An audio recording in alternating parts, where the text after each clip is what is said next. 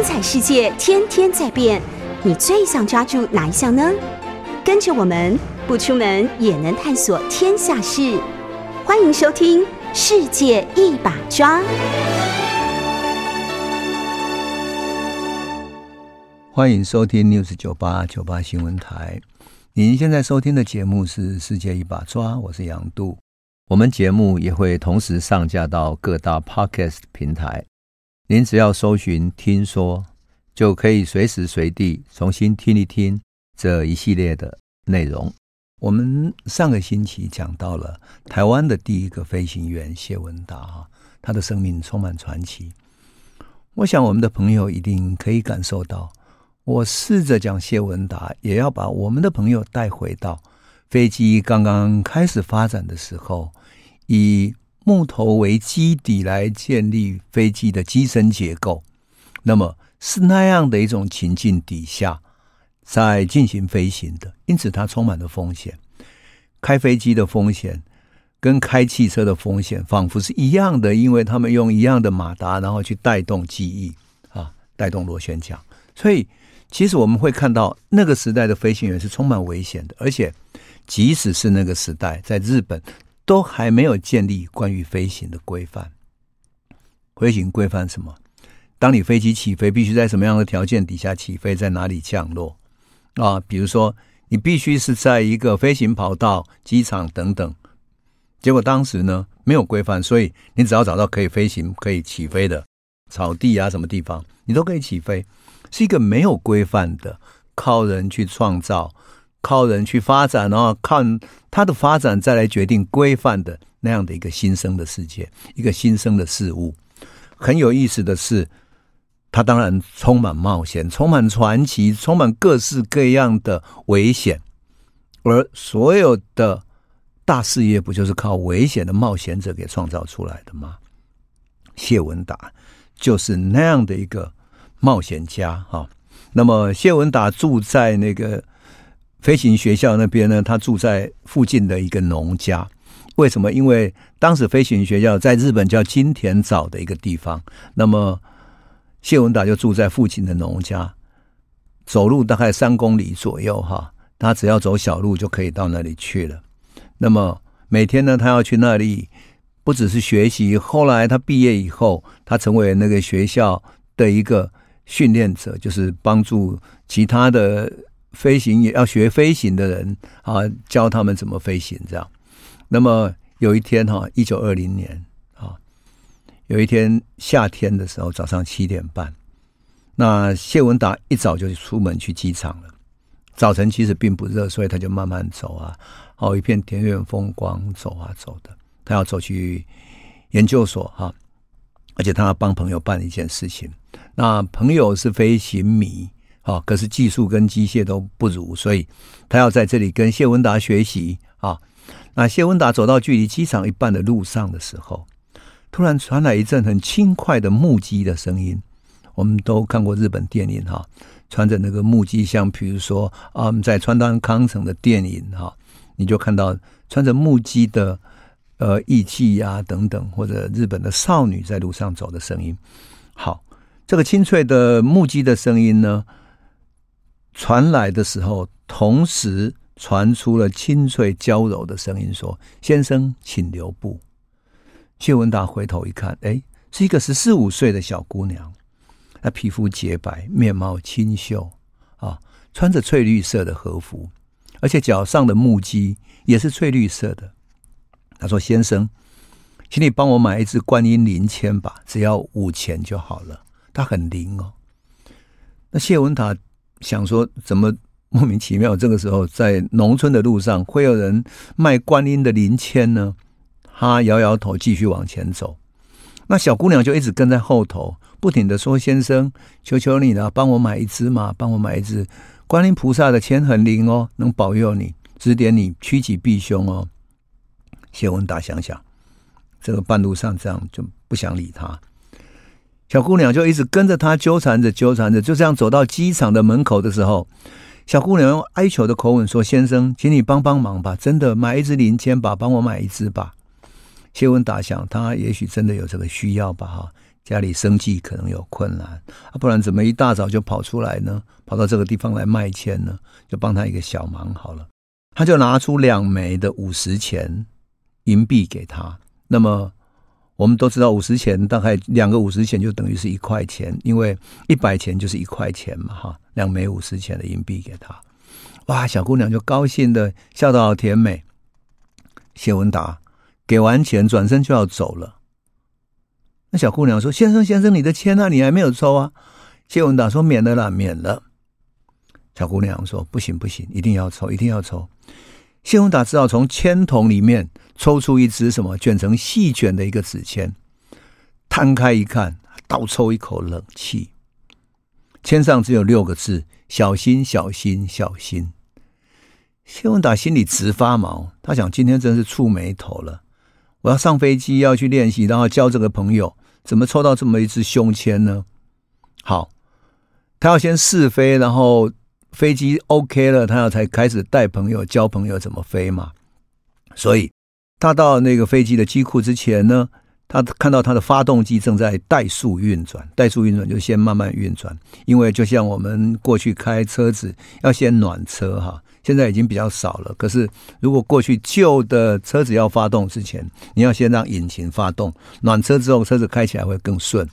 所以它的发动机已经先发动，在怠速运转，在暖机哈，让引擎更温暖起来，好运转。那么技工领班就跟谢文达说：“达将达将，他的发动机已经做了两次，隔五分钟的高速运转了哈，可以，声音不错，嗯，没有问题，可以试飞了。”可是谢文达心里面就嘀嘀咕咕想说，好像怪怪的。师傅这样子好了，发动机在高速运转个五分钟，好，领班师呢就把油杆再往前推，然后发动机发出哇快速运转的声音。五分钟之后，它慢慢停下来了。他说：“高速运转五分钟到了，时间到了。”是吧？好，那个领班有点不耐烦了，说：“要不要开？可以开了。”谢文达想了一下，说：“好吧，那就再你再试一下，在高速运转三分钟，热一点好了。”他话刚刚说完呢，突然“砰”的一大声响，发动机突然整个机件起火，爆炸了。谢文达猛然惊觉，原来是这样子啊，要小心小心呐、啊！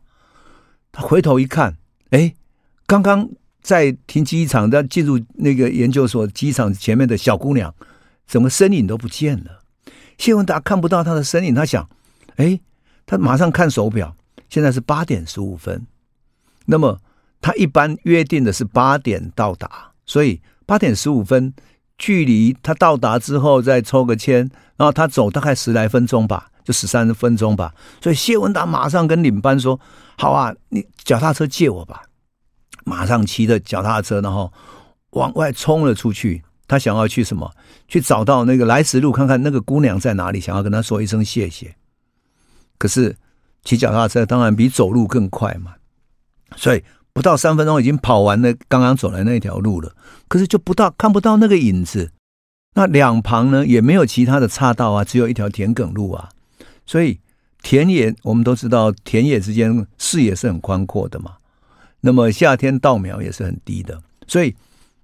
举目望去都看不到那个那个女孩子的踪影，那就问旁边农作的农人说：“哎，有没有看到一个穿翠绿色衣服的小姑娘？”他们说：“没有啦，哪来的绿衣姑娘？我看到你就一路走过去，哪有这个？”他说：“有啊，我刚刚走的时候，他一路跟在我后面。”他说：“我们就刚刚看到你一个人走过去啊，哪里有？”谢文达，他觉得全身毛骨悚然，真是大白天怎么会出现这样子？然后这件传奇的事情马上被附近的农民，还有那个机场的那些领班等等的传说出去，说：“哇，这个打奖到处去找那个穿翠绿色衣服的姑娘。”结果他们就传说什么呢？这是观世音菩萨显灵，要保佑他。所以这是一个，他们叫他什么呢？叫做青苗观音菩萨。这个青苗观音救了谢文达的命。这真的太微妙的一个故事，当然，是不是真实有这样的观音不知道，或许真的有观音或者他们祖上积德保佑了他，但是终究啊，这个故事对谢文达是非常重要的一个记忆啊。他觉得冥冥之中有那么一个观音曾经救过他的命，所以他希望他一生能够做一些更好的事情啊。这真的是很微妙的一个嗯经验。当然。慢慢的，谢文达在日本有发展之后，也曾经参加日本的飞行大赛。那么在飞行大赛里面，他得到了第三名。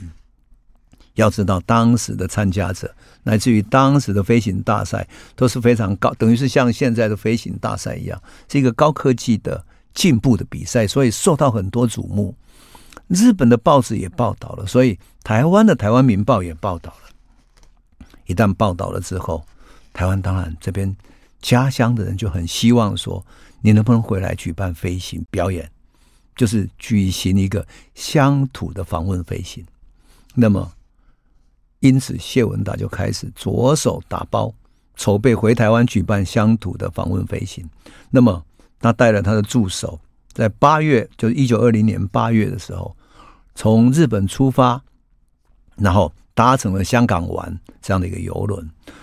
然后，同时他把他的飞机先拆卸开来，然后组装好，还没有组装，就是把他的机件等等的啊保护好，然后放上他的船，然后运到基隆港。本来籍籍无名的谢文达哈，在飞行大赛以后变成一个媒体关注的焦点，所以哇，他一回来就变成一个名人，不只是说台湾的这些日本媒体，比如说台湾日日新报哈。大幅的报道他，而且从那一年开始啊，他回来之前哈，包括了很多的巨富辜显荣啊、雾峰林家等等的哈，都开始准备活动了。甚至于辜显荣还捐了两千块，作为什么？作为筹办飞行活动的经费。所以谢文达一到基隆的时候，哇，就接受了很多专访，可以想见的那种场面哈，可以想见。那么到了。台湾之后，大概九月二十三号左右，哈，台北总督府有什么呢？台北总督府底下有医学专门学校、工业学校、师范学校、农林学校，还有中学等等的这些学校，听到了这样的一个台湾的第一个飞行员回来了，太开心了，大家全部踌躇起来。很有意思的是什么？很有意思的是，原来学校跟学校之间，特别是最高学府之间。内心是有心结的，就是台湾医学校的学生觉得他们才是最高的学府，的台北师范学校呢，觉得师范学校才是最高的学府。那两边呢，互相有心结，所以你瞧不起我，我瞧不起你，两边又不合作不往来。可是，一听到谢文达回来，大家都觉得，哎呀，真的是台湾之光，就是。我们的光荣，我们未来的榜样，所以大家一起合作起来，什么呢？联合主办的一个欢迎会，然后地点在哪里？在医学专门学校的大礼堂，就是现在台大医学院的礼堂。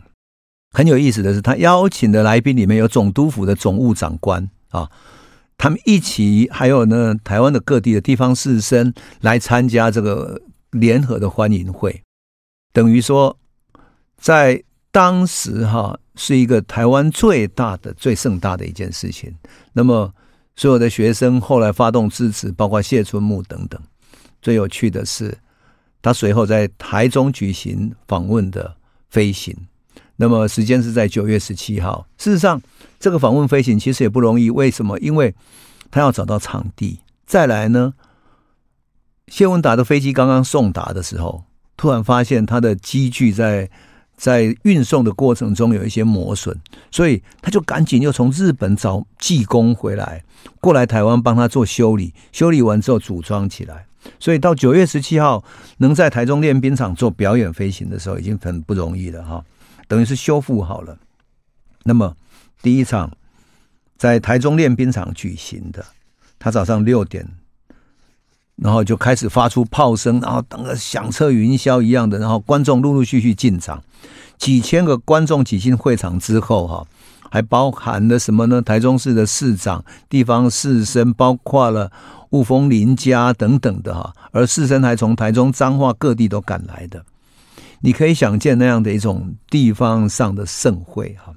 早上七点的时候，在如雷的掌声之中，飞机那一架跟着谢文达在日本转战的那一架飞机慢慢被推出来。那谢文达当时穿着什么？穿着最典型的灰色的飞行装哈，开始出现了。走出来之后，他发动引擎，慢慢的让他热车之后试车完毕。然后首先呢，由这个台中市长来致辞，然后致辞完之后还有几个致辞之后，终于开始飞行。七点三十七分，历史记载很清楚，因为后来的台湾民报、台湾日日新报都有记载。三十七分，飞机开始飞行起来，在观众的掌声欢呼里面起飞之后，它在会场的上空环绕一周，然后再飞往台中市的市区，然后呢，在一个盘旋，慢慢升高到七点四十五分，用一千米的高度对准葫芦墩，就是他的家乡的方向飞过去。到七点五十分的时候，飞机飞入白云之间消失了。八点五分，飞机隐没在白云之中。这个时候，谢文达他看到了高高的天空中，看到远远的玉山的山峰在云层之上耸然微立。那他在台中市上空绕了三圈之后，终于停了下来。停了下来之后，大家如雷的掌声。他的父亲简直太有面子，台湾第一个飞行士。所有的在场看见的台湾青年都觉得有为者亦若是。过去台湾人被视为被日本人视为是二等公民，是次等待遇的，甚至于智力上。知识上都不如人，但是有为者亦若是，哪里有不如人呢？好，九月飞行完之后，十月的台北也开始飞行了。十月三十号，谢文达在台北为日本皇族的九迷宫邦彦的亲王，因为他宫邦彦亲王携王妃来台湾做访问视察，那么行馆设在总督官邸。总督官邸在哪里？就是台北宾馆。现在啊，现在台北宾馆。那么官方安排谢文达在台北练兵场表演，所以谢文达当天为这个亲王做完表演。表演完之后，亲王还接见他啊。那么这一天的表演，他当然也是在台北市区绕行了好几匝。到了十月隔天，就十月三十一号，终于进入了他为台北市民所举办的哈。那么这一天是星期天。十月三十一号是星期天，是日本的天长节，所以就许多人搭乘了车子啊等等往台北练兵场聚集了。天空晴朗，十月份十月底，台北的秋天。那么所有的与会的嘉宾有好几千个，然后但是呢，不只是这几千个，还有呢，各个台湾人之外，还有日本人也占了三成。过了八点以后，飞行表演开始了，而且整个活动就在观众的热烈掌声之中进行着哈。可是事实上这一天呢，飞行的谢文达知道说哈，感觉怪怪的哈，感觉怪怪的，因为呢，飞机的重量为了日本总督府希望他撒下一些传单哈，所以飞机增加了重量。因此，他在飞过一些竹林上空的时候，感觉飞机爬升的力量没有过去的强度了啊。但是，他终究绕行了台北市一圈，然后呢，把传单，就是总督府希望他撒的关于台湾繁荣的这种传单撒下去了。在十二点左右平安着陆了哈。谢家人都觉得非常有面子了哈，非常有面子。那事实上呢，这一次能够进行也非常的不容易。为什么？因为这一次的飞行，使得什么呢？最重要的，使得台湾的青年感觉到自信，特别是共同欢迎会里面，包括了台北医学大学，就是后来的台大医学院，哈，这些医学院的学生跟师范学校的学生两边团结起来了，团结起来，这些学生开始感觉到我们年轻的世代能够来做什么事情呢？因此。医学校的李应章、蒋渭水他们决定要来筹组一个文化启蒙的运动，来鼓舞台湾青年。这个就是后来文化协会的起源。那么，谢文达在举办乡土访问飞行的时候，其实也揭示了蒋渭水啊、哈李应章，乃至于台北的许多青年人啊。那么蒋渭水当时还是个年轻人哈，那么他是宜兰人，出生在一八九零年啊。他因为家庭的因素，先读了汉文的书房，接受私塾教育，所以他到十七岁才念公学校。那很快两年就完成学业，所以一九一零年考入总督府医学校。那么随后他充满了旧式的浪漫情怀。一九一二年哈，他跟翁俊明成立了同盟会。台湾通讯处，我们都知道，翁俊明跟蒋渭水他们曾经想要去刺杀袁世凯，哈，那么这个同盟会会员多达三十几个人，所以这几个满脑子革命浪漫思想的学生，哈，他呼应了孙文的号召，哈，那么对国家、对于时代充满了热血。那么蒋渭水毕业以后，在他的住处就是荣町，现在台北市衡阳路附近。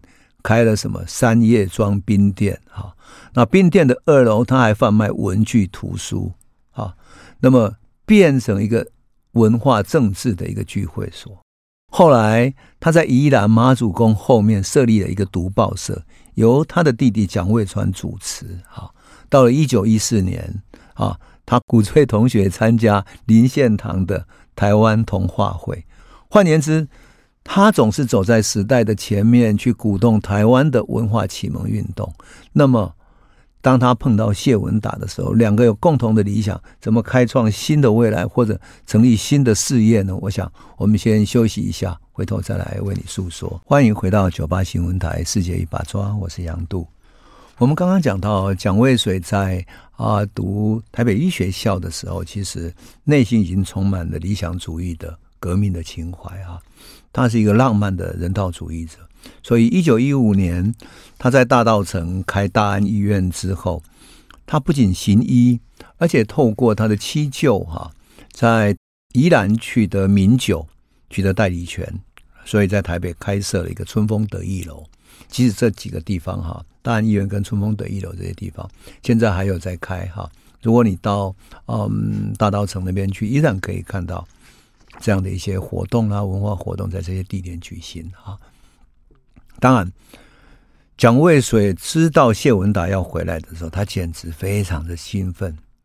特别他知道说，东京的台湾学生哈、居然能够有这样的一个一个成就哈、啊，所以他就召集了大稻埕各方的士绅啊、商人等等，为他举办造势活动。那么到了十月。三十号，也就是谢文达第一次表演给日本亲王看的时候，他那一天下午呢，他还举办了市区的游行来欢迎谢文达。等到三十一号表演结束之后，隔天就十一月一号晚上六点，他在春风得意楼举办了欢迎会啊。宴会除了谢文达以外呢，还促成了台北所有这些学生的大和解，所以。医生方面，就比如说有蒋渭水、吴海水；师范有彭华英、谢春木等等，啊，那大家共同组成什么呢？能够组成一个共同未来啊，促进文化进步的一个团体。但是，整个团体的名称还没有定，但是主旨已经决议已经出来了，就是要启发启蒙运动，还有各校这些主要的领导者要定期集会。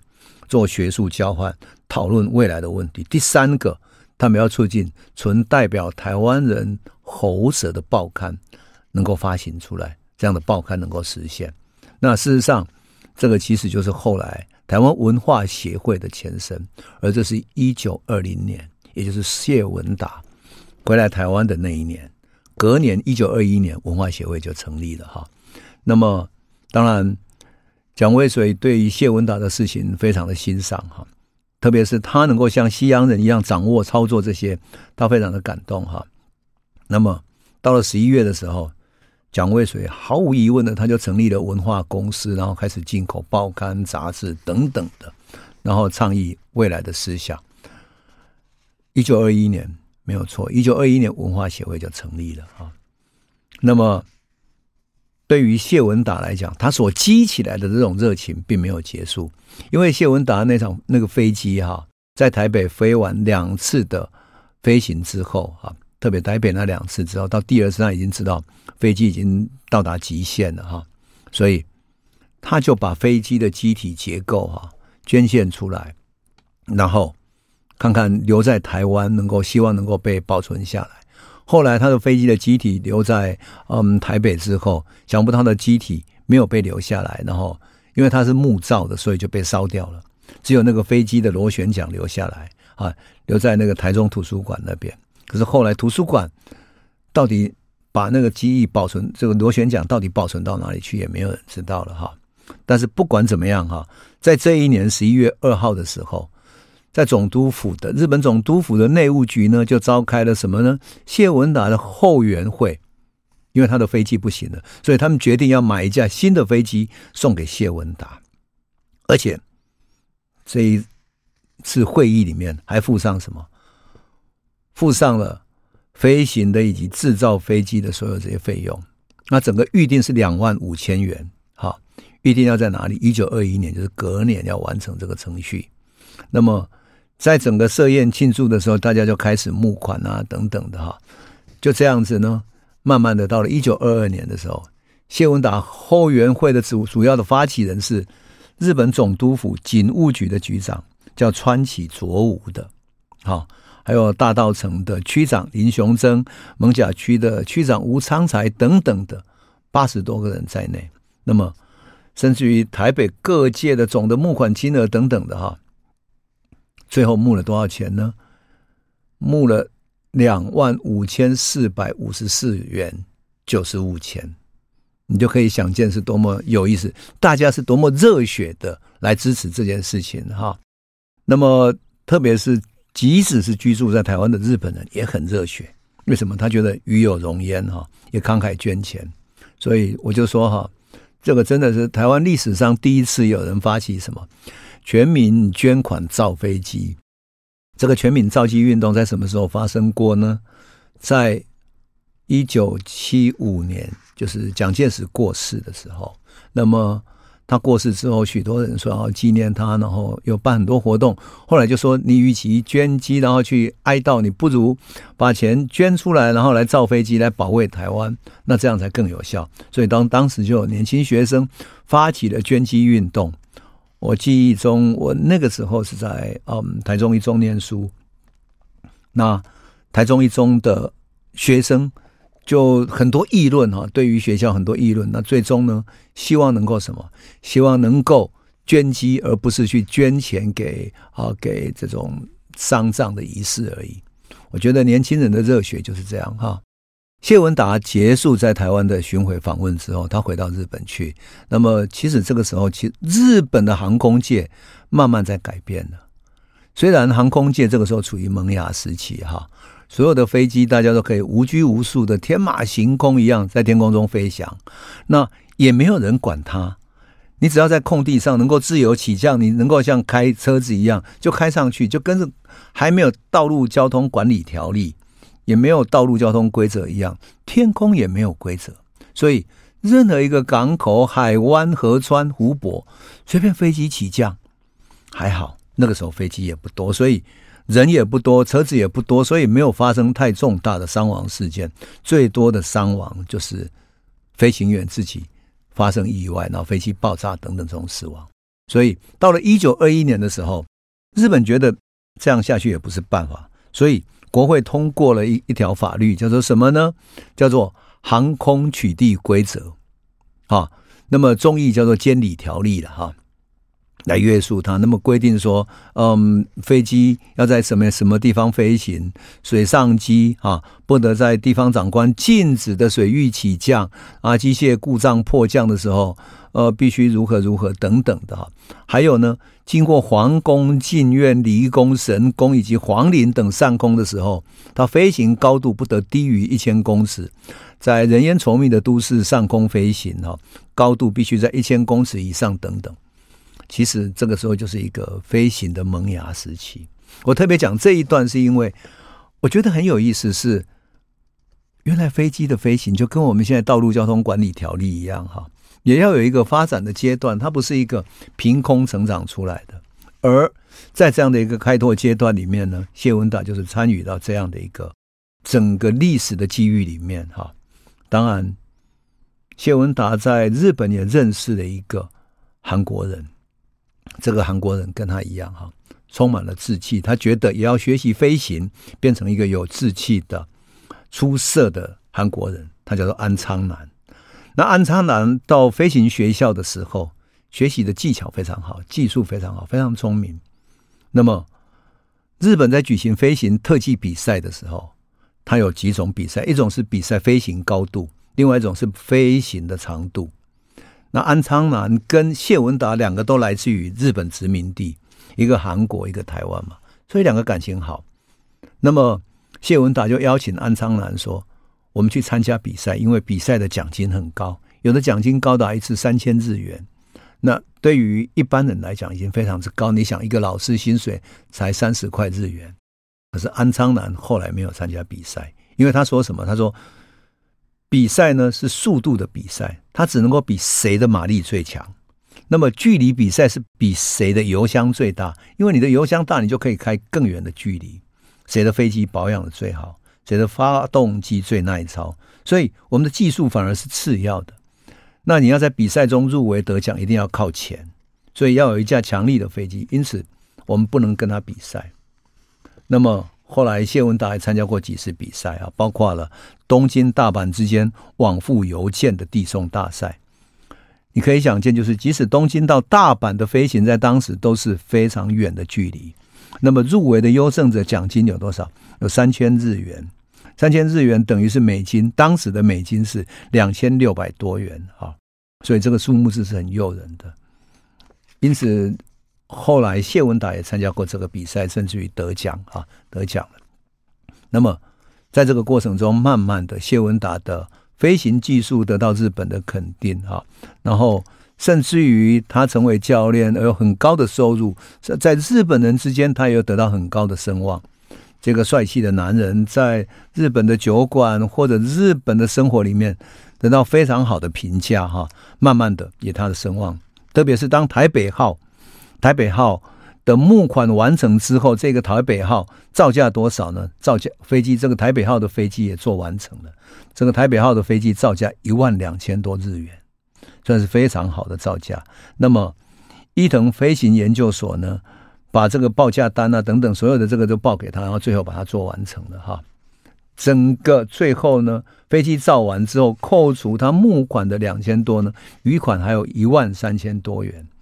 一万三千多元扣除掉中间各种各样参与活动的，乃至于来来回回的种种呢，还有九千多块钱。他存入银行孳息，作为什么？作为他未未来要飞行表演的费用。那么，台北号的飞机就在一九二二年十月下旬完成了。然后，这个也是一个里程碑。这一个飞机，这一辆飞机，就是后来议会请愿运动到东京上空的时候，谢文达所开的飞机，就是台北号的飞机。多么有意思，对不对？历史的因缘。使得东京的上空第一次飘动着台湾人要求民主自治的传单。那么这样的事情做完之后，谢文达会碰到什么样的机遇呢？会不会有其他的后果呢？我们先休息一下，再来诉说。欢迎回到九八新闻台《世界一把抓》，我是杨度。我们节目也会同时上架到各大 Podcast 平台，您只要搜寻“听说”，就可以随时随地。重新听一听这一系列的内容。我们讲到了议会请愿运动，谢文达散发传单的那个事情。哈，事实上呢，它来自于一九二三年一月的时候，台湾议会期成同盟会啊，会员在台北市的大稻城，在蒋渭水开的大安医院，讨论他们要第三次到日本去向帝国议会请愿。在台湾设立一个有立法权的台湾议会。说真的，台湾议会一直没有成立，所以台湾甚至于没有任何选举哈。因此，这等于是一个等于说台湾在殖民地时代的一个悲怨。参与者有蒋渭水、蔡培火、陈逢源等等的哈三个人被推举到日本去请愿啊。那蒋渭水很聪明，他马上写信给在东京的好朋友谢文达，他说：“你能不能在我们请愿团抵达日本东京的时候，驾飞机在东京的上空撒传单？”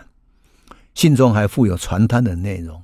那么，请谢文达在请东京的印刷厂先印刷好，然后请愿团在。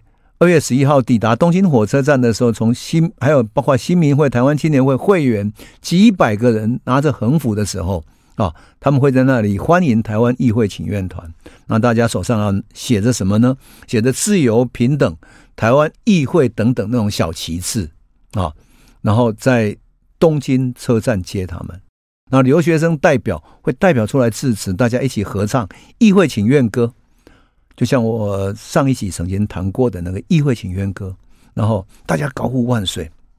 好，这个时候谢文达的飞机飞临上空，由他的日本籍的副手从飞机上面飘洒传单，一共有多少呢？十万份五颜六色的传单，像雪花一样在晴空里面飞舞。那么，当然我们上次也讲过了，传单的。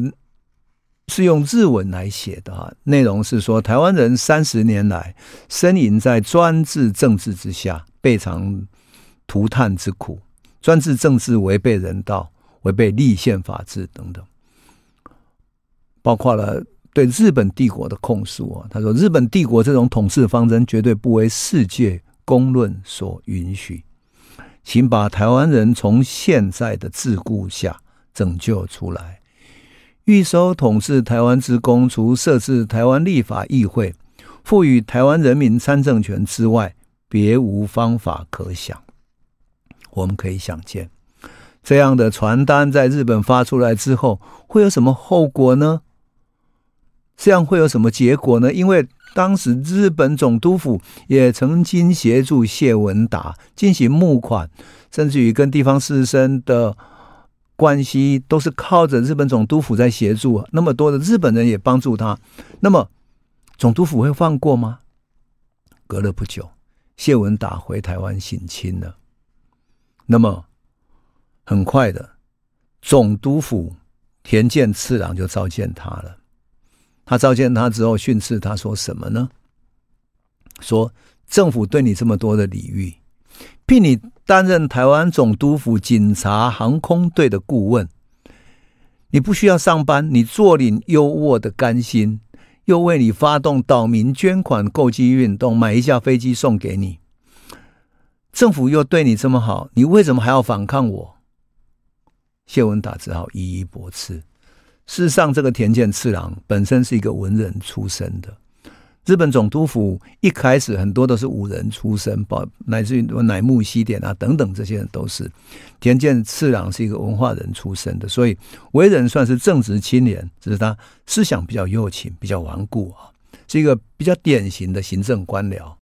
那么田健次郎第一次召见谢文达是在一九二零年，也就是那个时候，嗯，谢文达回台湾啊，那么田健次郎接见他哈，他也没有摆出。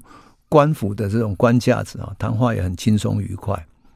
那么田健次郎甚至于跟谢文达开玩笑说什么呢？他说他的祖先是从支那山东的即墨来的，而且是战国时代齐国田氏田单的后裔。因为躲避战乱才东渡到日本，那已经是很久很久的事了。又谈到说，为了躲避战乱，移民日本的支那人很多，绝大部分人都已经改了日本姓了，所以都保留。汉姓的已经很少了。很有意思的是，就这样拉关系，所以田健次郎也不是一个恶意的人。